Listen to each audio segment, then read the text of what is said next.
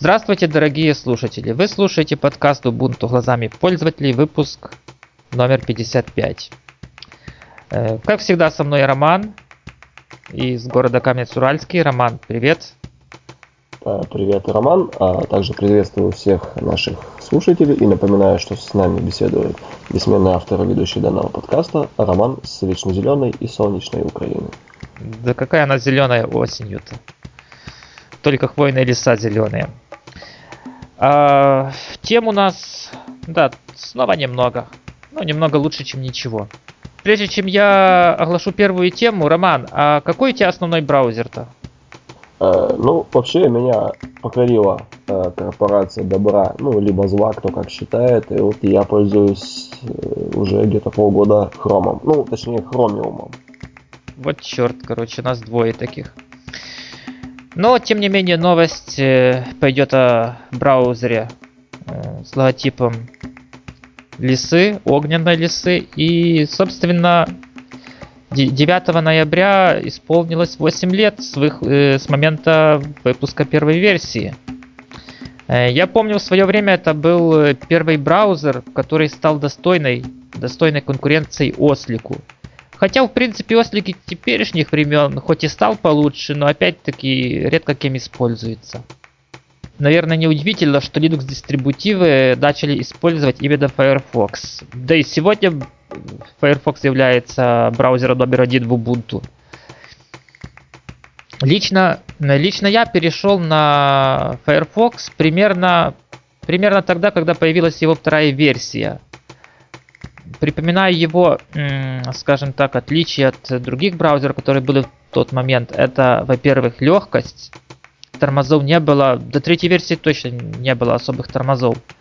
Ну и его совместимость с большинством сайтов. В те времена редко что показывалось корректно в других браузерах. Там даже писали системные требования за сайте использовать только Internet Explorer 5.0 как минимум.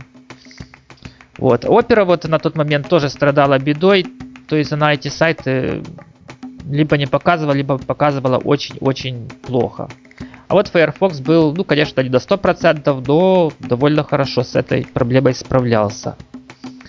Но вот с третьей версии уже развитие пошло куда-то вот не туда, появились тормоза, оперативной памяти стало не хватать, собственно, потому я перешел на Google Chrome и в принципе Google Chrome поэтому рванул вперед.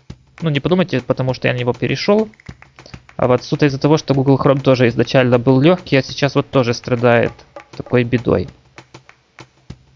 Но, наверное, все-таки следует отметить, что Firefox, э, точнее его существование и развитие сделало очень много для всех операционных систем, ну, которые не майкрософтовские. Я как припоминаю Conquer тех времен, когда еще Firefox, э, скажем, не был популярным, так меня жуть берет. Э, Роман, а ты как с Firefox обработал? А, да, конечно, мое знакомство с Firefox э, началось еще в ту пору, когда я пользовался малоизвестной операционной системой от компании то ли крупный софт, то ли мелкий софт, сейчас не вспомню но вот мне не нравился на тот момент ее родной браузер, и также начала надоедать, надоедать опера. И вот я решил попробовать такой браузер, как Firefox. И знаешь, вот когда я перешел на Ubuntu, для меня очень приятным сюрпризом стало то, что Ubuntu по умолчанию использует э, такой как бы хороший, клевый браузер. Да. Э, ну, у нас мнения почти идентичны, и, наверное, стоит нам, Роман, с тобой подытожить эту тему и пожелать Firefox долгих лет жизни и сказать спасибо за его огромный вклад в развитие Linux дистрибутивов, потому что без хорошего браузера любая операционная система это не операционная система для пользователя. А вторая тема о патентах. То есть, Роман, то, о чем мы говорить не любим. Ну, в принципе, суть новости следующая. В начале ноября, ну это я зачитываю, э, в начале ноября Кабинет министров Великобритании опубликовал документ под названием «Принципы открытых стандартов». э, в котором привел свой взгляд на это широко обсуждаемое понятие. Для, для Великобритании открытым стандартом отныне будет считаться стандарт, разработанный в рамках прозрачного процесса сотрудничества, доступный бесплатно или по минимальной цене, развитый и поддерживающийся на рынке. Роман, получается, что теперь для правительства Великобритании э, открытое ПО и бесплатное, в принципе, это одно и то же. Ты, ты с этим согласен или, или нет? Может, э, это не то, чтобы поставить точку вот в холиварах э, между открытым и бесплатным ПО, но хотя бы приблизит этот день? Э, может быть, но знаешь, э, я не совсем согласен со знаковым равенства между открытым ПО и бесплатным ПО. Open source, на мой взгляд, он не всегда является бесплатным. То есть, если взять ту же Ubuntu, то серверные версии с поддержкой компании Canonical, производителя, они также продаются за денежку, насколько я понимаю. Если вы хотите задавать вопросы службе технической поддержки, получать на них ответы, а не лазить по форумам и гуглам, то вы можете заплатить денежку и пользоваться такой поддержкой. Но сам продукт бесплатен, только поддержка платная. То есть поддержка это как отдельно идет продукт. Э, ну да, здесь э, можно, как говорится, рассуждать на философские темы, но все же, все же тенденция британских властей, на мой взгляд, она э, в основном позитивная. Ну да, тут можно очень, очень большой плюс найти в этом документе. Э, дело в том, что теперь есть хоть какой-то э, хоть какой-то документ, который описывает, что же такое открытый стандарт. Возможно, он недоработан, но ну вот наличие этого документа это ну, для внедрения Linux э, не только в государственные предприятия, а даже и в корпорации, ну, это внедрение просто увеличит свой темп. Ты так не думаешь? Да, здесь я с тобой полностью согласен. То есть э, до этого, как я понимаю, в Великобритании не было, а, скажем так, никак документально регламентировано, что же такое все-таки э, открытое ПО. А теперь э, уже предприятия и госкорпорации, которые, ну, которые работают все-таки с соответствием со стандартами, они могут ссылаться на данный документ и уже со спокойной совестью устанавливать э, свободное ПО, если им это необходимо. Ну, мне кажется, не только в Великобритании, по-моему, это еще ни одной страны нет, где вот есть, скажем так, документ государственного уровня. Да, касаемо России, я тоже не припомню э, таких нормативных документов. Да, я тоже не слышал. И вот этот документ, мне кажется, он своим существованием закладывает некую основу для будущих документов э, вот такого типа. Ну, они его просто могут брать за основу. Да, то есть, э, как говорится, начинание хорошее. Начи... Ну, начинание хорошее и начинание со стороны правительства, это ж... Это, это по-моему... говорит. Да, да, естественно. Ну что ж, предлагаю о патентах э, и стандартах закрыть. Особенно мы в этом не, не особо разбираемся. Так что мы быстрее эту тему закрываем. Следующая новость э, хорошая, ну, наверное, хорошая. Собственно, новость в том, что Nvidia, Nvidia подала признаки жизни. Она зашевелилась. И суть новости в том, что вышла новая версия драйверов для графических карт. Все новостные сайты, посвященные Linux, э, открытым системам, э, начали отмечать то, что теперь игры будет на чем играть, то есть производительность гораздо улучшилась. И также отмечает то, что Драйвера, если не ошибаюсь, 310 версии прошли тестирование с Linux версией Steam. Э, новость, безусловно, хорошая, но, но есть некоторые но. Э, и есть два момента. Первое, это будет ли развиваться дальше, дальше ли будет продвигаться развитие драйверов, или снова нам придется ждать некоторое неопределенное время во, время которого, да, будут выходить новые версии, но, ну, скажем так, ничего там особого, особо нового не будет. И второе, ну, когда, черт возьми, они уберут статус бета с драйверов под Linux. У них ни одного нет драйвера под Linux без приставки бета. Роман, каково твое мнение? Nvidia а, заши... зашевелится дальше или... или снова болото? Ну, хочется верить, что все-таки Nvidia зашевелится, и зашевелилась она, ну, конечно, может быть, только мое мнение, после нашумевшего высказывания и жеста Linux Торвальца в сторону Nvidia с вами Nvidia и теперь я думаю, лично я и многие со мной согласятся, э, будут ждать, когда же Linux скажет производители игр, то есть, чтобы они тоже зашевелились. Роман, мне уже придется два раза тебя запикать. Но это мы уже потом сделаем. Просто понимаешь, Роман, я вот недавно где-то, ну это не буду, не могу вспомнить где, но встречал вот такое горячее обсуждение, какой же ноутбук выбрать под э, Ubuntu. То есть э, люди выбирали какую-то вот такую идеальную, идеальную модель. И я уже не помню, что они выбрали, но я очень хорошо запомнил то, что там видеокарта от Intel была. И мне кажется, это очень хорошо иллюстрирует э, отношение пользователям вот э, как компании Nvidia, так и ко всем другим, которые, ну, грубо говоря, не развивают свои драйвера под Linux. Ну, мне кажется, это показатель какой-то. Да, я думаю, что все-таки с компанией Intel поставляются наиболее, э, скажем так, корректные и максимально приближенные к производительности э, драйвера как под форточки, так и под наши любимые Ubuntu. Да. Добавить больше мне, лично мне нечего. Разве что самому убедиться стало действительно лучше. Ну, это, кстати, я собираюсь провести на следующей неделе. Я тут сейчас э, пытаюсь себя заставить использовать KDE с видеокартой от NVIDIA. Э, но об этом я расскажу где-то в следующей... Где-то в следующих выпусках нашего подкаста, при случае, естественно. И также... О, а мы сейчас сделаем небольшую, небольшое отступление. Роман, ты пользуешься Э, редактором метатегов в mp3 файлах? Знаешь, я в последнее время слушаю музыку из облака, поэтому нет. Понятно. Ну, мне приходится хотя бы вот э, mp3 файл, который получается нашего подкаста, ну, все теги вводить. Я пользовался до этого популярной EasyTag.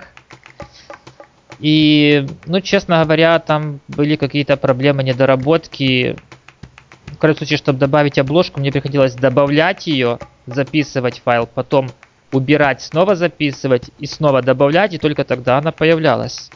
То есть отображалась везде конкретно. То есть что-то было там не так в консерватории. А я просто нашел такую программку, как PaddleTech. Э, кстати, на питоне. Qt в качестве интерфейса. Ну, ты знаешь, она довольно хороша и, и работает просто прекрасно. Ну, ознакомление, скажем так, у меня так прошло за минуты три, и я уже легко скопировал теги с одного файла, вставил в другой, записал в другой, поправил, что надо, и оно все работает с первого раза. Так что, если кто-то работает с ID, э, ID3 тегами, то вот поищите Paddle Tag, в Ubuntu 12.04 в LTS версии это немного старая версия. А в 12.10 уже, в принципе, там последняя, которая доступна Paddle и она работает прекрасно. Ну, давай, Роман, вернемся все-таки к темам нашим. Ну, это был такой небольшой практический, небольшое практическое отступление. И следующее... А, следующую новость я читаю, и ну, заглавие звучит так. Canonical решили создать игровую команду. Роман, в чем там дело? Canonical что, решила в игры поиграть? Им больше заняться нечем? А, напомню, что не так давно проходил саммит разработчиков Ubuntu, так называемый Ubuntu Developer Summit. И на этом саммите активно обсуждался вопрос создания отдельной команды разработчиков, которые будут э, работать над развитием Ubuntu именно как э, игровой платформы. Э, страница данной команды существует на ланчпаде, я думаю, э, ссылку мы дадим в, э, к выпуску данному. Нужно сказать, что участие в команде принимают такие немалоизвестные среди разработчиков люди, как Даниэл Ван Вукт. Он сейчас работает в Canonical над Compis и Unity, то есть над, именно над окружением рабочего стола. Также э, туда вошли э, мейнтейнеры, то есть э, люди, э, принимающие ведущее участие в разработке э, компиза, три инженера из компании Unity 3D, э, который развивает одновременно одноименный игровой движок, и около 10 заинтересовавшихся разработчиков. Э, в целом, э, хочу высказать свое мнение. Движение очень хорошее, оно меня очень радует.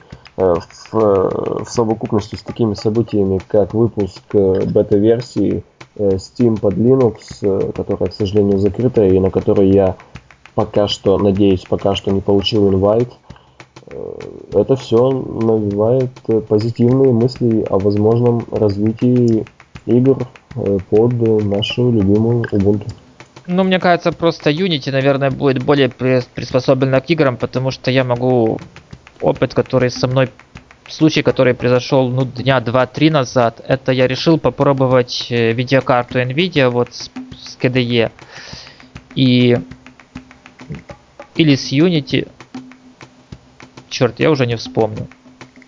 Нет, это было, нет, это было именно еще с Unity, после чего я решил все-таки перейти на KDE, попробовать, что же это за зверь KDE, вот именно последние версии. Так что было с Unity? Я поставил супер Super Tax или Super Tax 2, ну там, где игра в виде стиль Марио, но только вместо Марио, там вместо этого человечка пингвинчик. Uh-huh. И, собственно, ну, во-первых, я, да, игра проинсталлировалась, вопросов нет, но это все уже работает как часы. Я ее запустил, все было нормально, но экран переключился в какой-то там свой режим, там 800 на 600 или, ну я не знаю насколько. Но дело в том, что после выхода с игры этот режим и остался, то есть тут вот, вот даже такой нюанс, что Unity не проверяет, э, не возвращает режим после выхода с полноэкранного режима после игры, вот не возвращает свой основной видеорежим, это, ну, это печально просто. Мне пришлось идти в настройки системы, в настройки дисплея и выставлять заново режим. Ну, мне кажется, это, это не дело. Да, Роман, здесь я с тобой э, полностью согласен. Скажу так, что недавно я приобрел э, системник и попытался запустить на нем нативные игры э, линуксовые. Э, запустил я там Hedge, Hedgehog или Hedge Wars, сейчас точно не вспомню. Такая забавная игра. Э, наподобие Worms, э, только там такие ежики бегают. Да, да, да, да, я смотрел. И, игра запустилась, э, все хорошо, но при выходе из игры, конечно, меня поджидал ужасно огромный рабочий стол. Вот, то есть тут я столкнулся с точно с такими же граблями, как и ты. Ну, в принципе, и разработчики могли бы подумать, что перед запуском программы хорошо бы сохранить разрешение рабочего стола, а потом восстановить. Но с другой стороны, а вдруг во время игры пройдет, произойдет какая-то ошибка. Ну, пускай лучше уж Unity этим занимается. Проверяет, и игра еще работает или нет, процесс есть, нету, нету, так значит восстановить рабочий стол. Да, здесь я с тобой согласен. Ну, хорошо, конечно, что Canonical понимает, что без игр любая операционная система не получит нужной популярности среди пользователей, ибо вот эти пользователи, их не большинство все-таки любит играть в игры, и от этого никуда не деться. Э, осталось, наверное, только дождаться самих игр, точнее, необходимо ждать, пока их количество не повысится, наверное, в разы, не меньше. Ты как считаешь? Э, да, я считаю, что в настоящее время игры это двигатель платформы. То есть э, в данном случае под платформой я подразумеваю э, ту операционную систему, на котор, под которую выпускается много игр. Э, на мой взгляд, чем был бы Android, не выйдя под него Angry Birds и тому подобные вещи. Да. Да, любая операционная система, мобильная, не мобильная, без игр это я не помню. Ну, разве что Windows Phone, но говорить, что она популярна, это... Хотя под нее тоже какие-то игры были там. Ну что ж, наверное, на этом мы закончим. А напоследок мы в шоу-нотах небольшой ролик предлагаем на тему, видеоролик на тему проблем между Microsoft и Linux. Но обговаривать с Романом мы его не будем, но рекомендуем вам всем посмотреть. Хочу напомнить, что вы слушали подкаст Ubuntu глазами пользователей, выпуск номер 55. И с вами были Роман из города Камнец-Уральский. Роман, спасибо тебе. А, спасибо тебе, Роман. Напоминаю, что беседу вел бессменный автор и ведущий, который живет недалеко от Карпатских гор. Всем пока. Пока.